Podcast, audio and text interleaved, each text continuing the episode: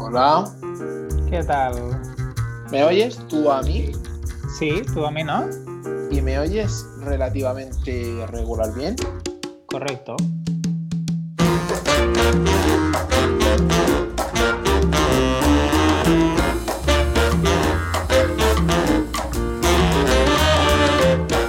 Bienvenidos a La Escalera, un podcast sobre emprendimiento online, marketing y mucho más.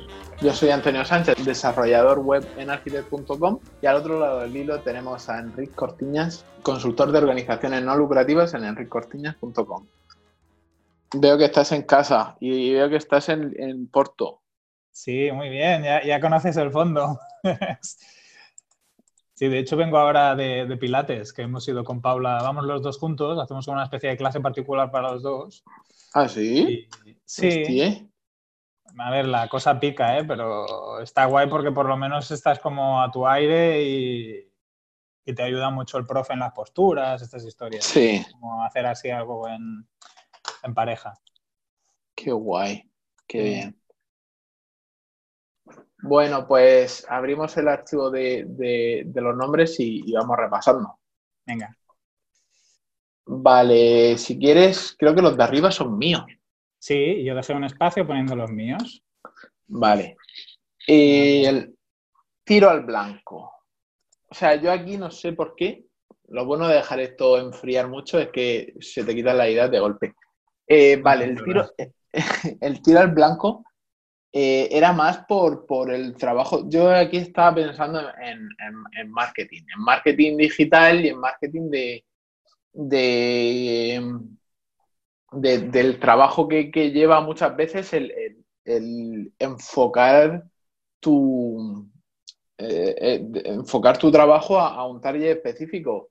Que muchas veces, o sea, cuando yo empecé en esto, el tema de, de que decían que escribe, o sea, primero define tu, tu, tu target, tu buyer persona y luego escribe como si te estuvieras dirigiendo a ella y mucho rollo de ese, que cada vez mm, se fue difuminando más esa idea de cuando haces una página web o haces cualquier tipo de trabajo online, eh, has dejado de lado el, el- el dirigirte a una persona específica y ahora cada vez más con el tema de las campañas online y tal, pues, pues se va recuperando esta idea de, de- de hacer micro de hacer microgrupos de, de personas con ciertos gu- gustos específicos.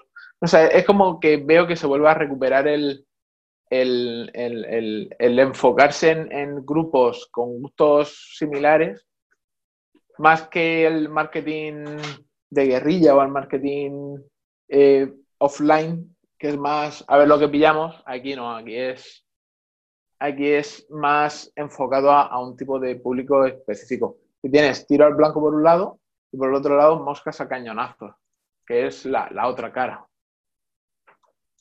Vale, moscas a, cañazo, a cañonazo sería como ir a todo, ¿no?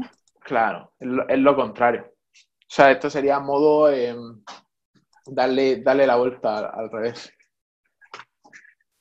Eh, vale, zona M, zona marketing. No sé, queda así un poco tipo la zona cero de, de, de la Rosa de los Vientos, que es como, yo qué sé, una- un nombre estándar sin mucho, sin mucho que, sin mucho más que de- defender. Luego. Boomerang, no sé por qué puse Boomerang. Así que ahora mismo es indefendible. Vale. Eh, así que la borro. Vale, el la escalera me lo voy a dejar para el final y el zaguán también, porque es el que más me gusta. Eh, Hombre Orquesta Digital, que es básicamente el, el- Lo que el- hacemos.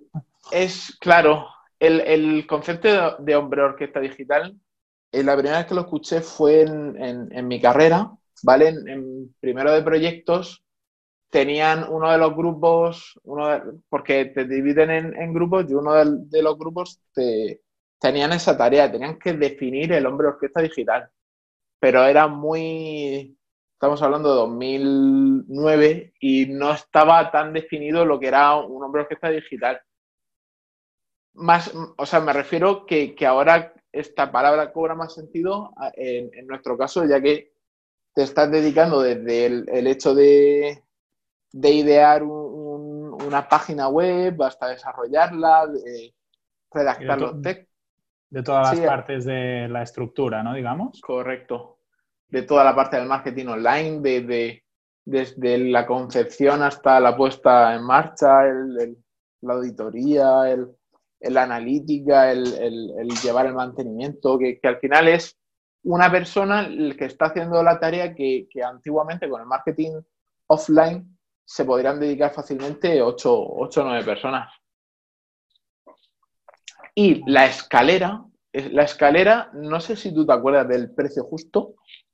Ah, sí, eh, sí, sí, sí, ¿Te acuerdas de, cuando decían, había un hombre que era como un montañero que, que ibas diciendo Mm, iba subiendo y cada vez, cada, euro que te pasaba iba como escalando y hasta que llegaba un, un, punto que te, que te caías.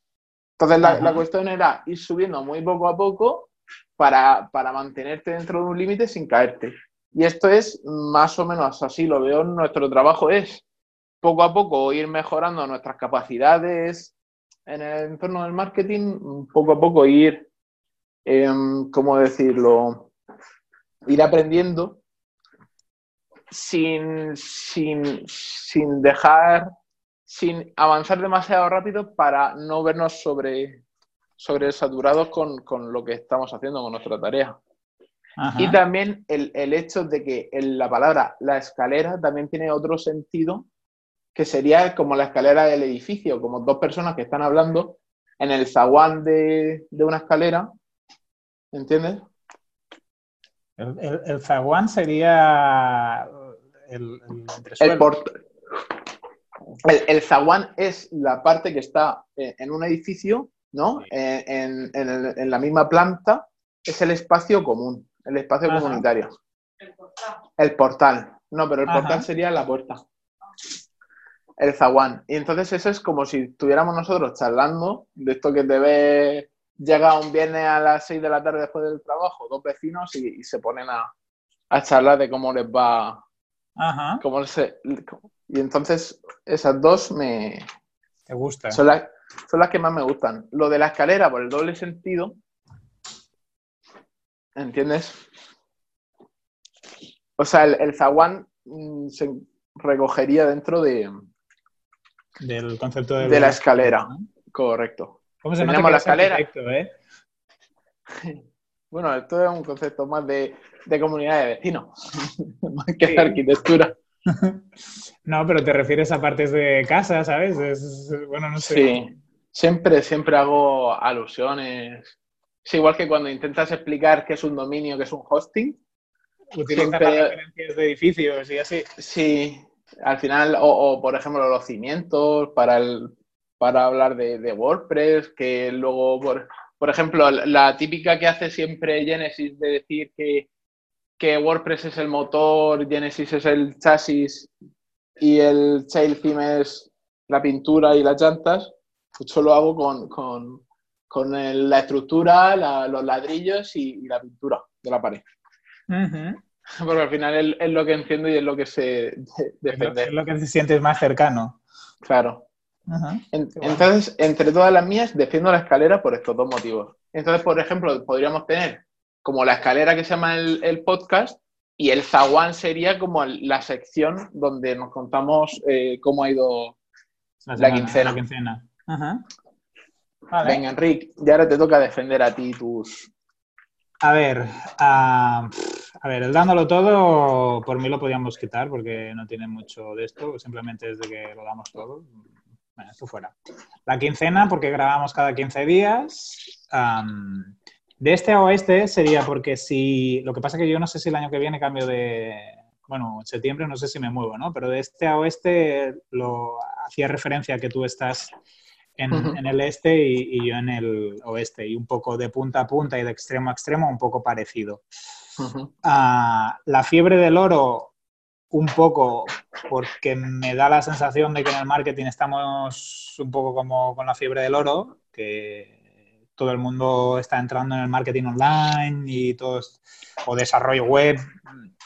Gente que a lo mejor se queda sin trabajo, en vez de buscarse trabajo de lo que estaba haciendo o recolocarse, me da la sensación que mucha gente o se forma o ya sin formarse se va hacia el sector del marketing online, ¿no? Y un poco a...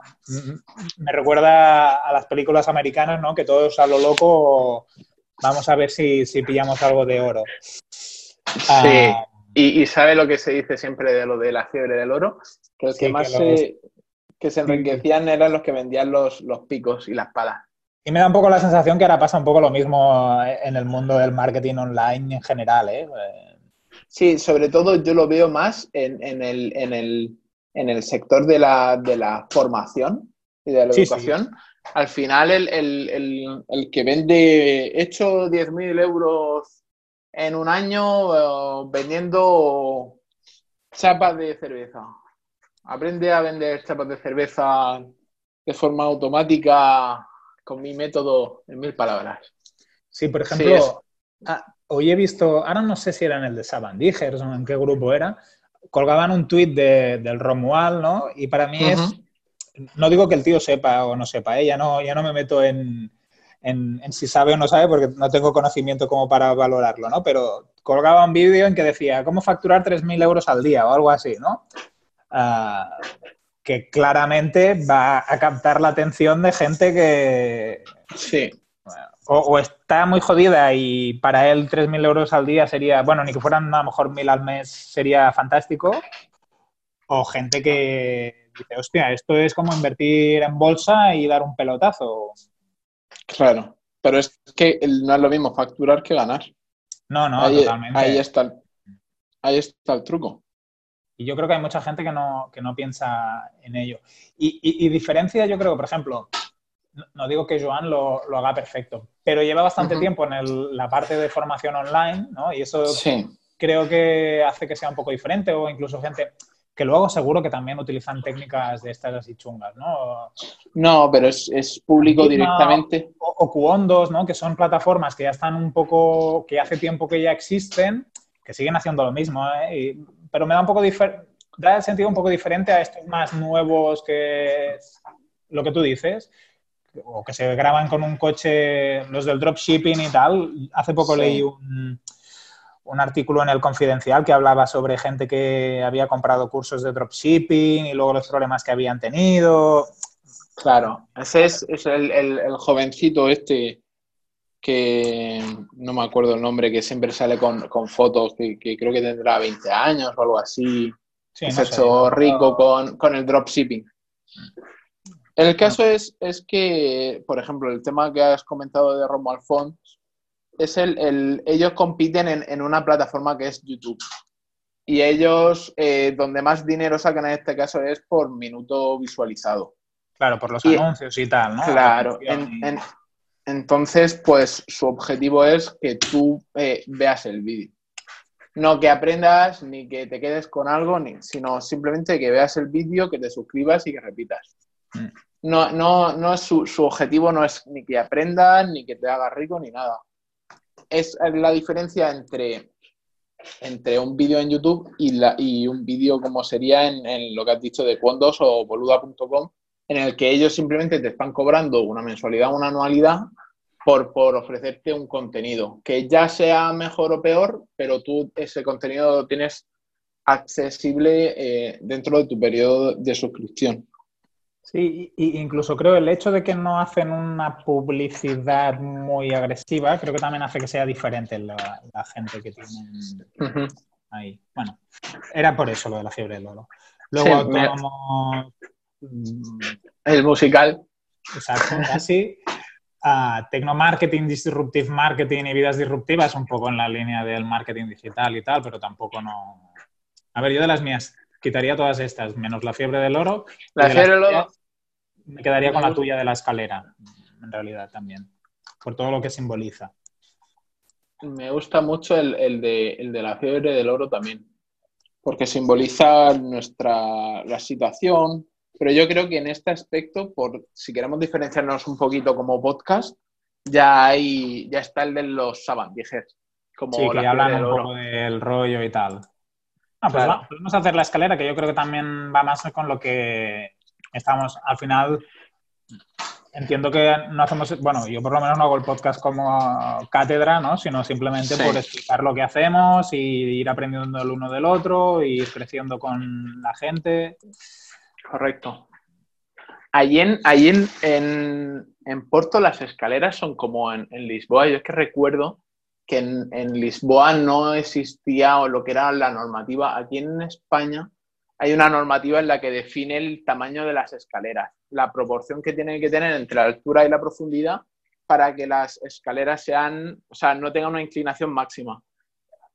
Para que no te mates, como dice Judith. Sin embargo, allí en Lisboa teníamos escaleras que eran, yo qué sé, una proporción de por cada metro que avanzas en horizontal subías dos. Entonces muchas veces nos encontrábamos subiendo escaleras eh, eh, con las manos y con los pies, tipo escalando, no es que fuéramos mal ni nada, sino de tan inclinadas que eran las escaleras. Y entonces no sé si ahí en Porto se cumple esta regla o, son más, más normales. El piso en el que estamos nosotros debe tener unos 20 años y las escaleras son normales, pero diría que debe ser igual que en Lisboa, ¿eh? Sí, sí. Viva la, Virgen. De todas formas, ahí en Porto tenéis una cultura de arquitectura brutal. Tenéis a...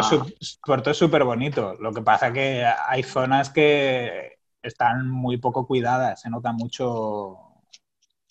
Sí, pero eso es en parte la belleza, ¿no? sí, sí, el encanto. Sí, sí, el encanto de la ciudad.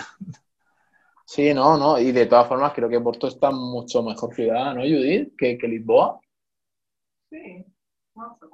Es que Lisboa, la última, estuvimos este verano pasado y, se había convertido muy turística y ya no. es, como Disney, como un parque de Disney. Ya para nosotros ya ha perdido todo el encanto que, tuvo en, su momento. Pero fantástico. Entonces, eh, bienvenidos a la escalera. Venga, bienvenidos a la escalera. Vamos a, vamos a hacer un principio así.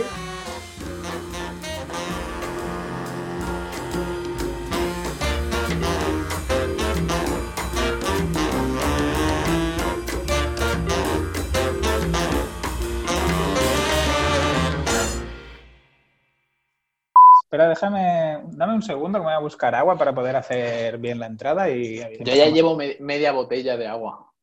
Hay que estar hidratados porque si no, no se vocaliza. En arquitect.com. Muy bien. Arquitect.com. Ah, no, no, para que cuando lo lees, que no digas al chiqui chiqui. para que lo diga bien. lo has hecho perfecto, podías haber continuado.